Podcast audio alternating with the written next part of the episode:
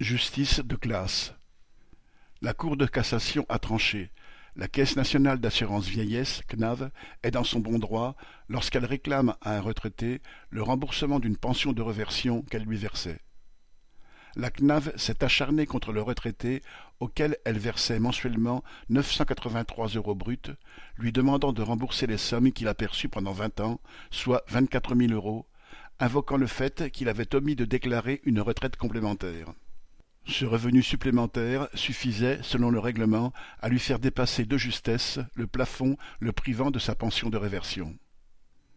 Normalement, un organisme de sécurité sociale comme la CNAV ne peut pas remonter plus de deux ans en arrière quand elle constate une erreur en faveur d'un allocataire.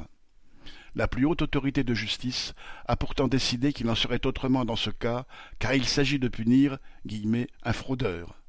Aussi a-t-elle accordé à la CNAV le droit de remonter dix fois plus loin en arrière et donc de réclamer à cette personne une somme astronomique, tout en le réduisant au RSA.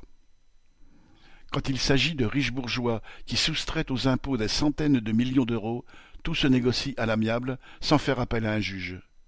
Le tribunal et ses rigueurs, c'est réservé aux pauvres.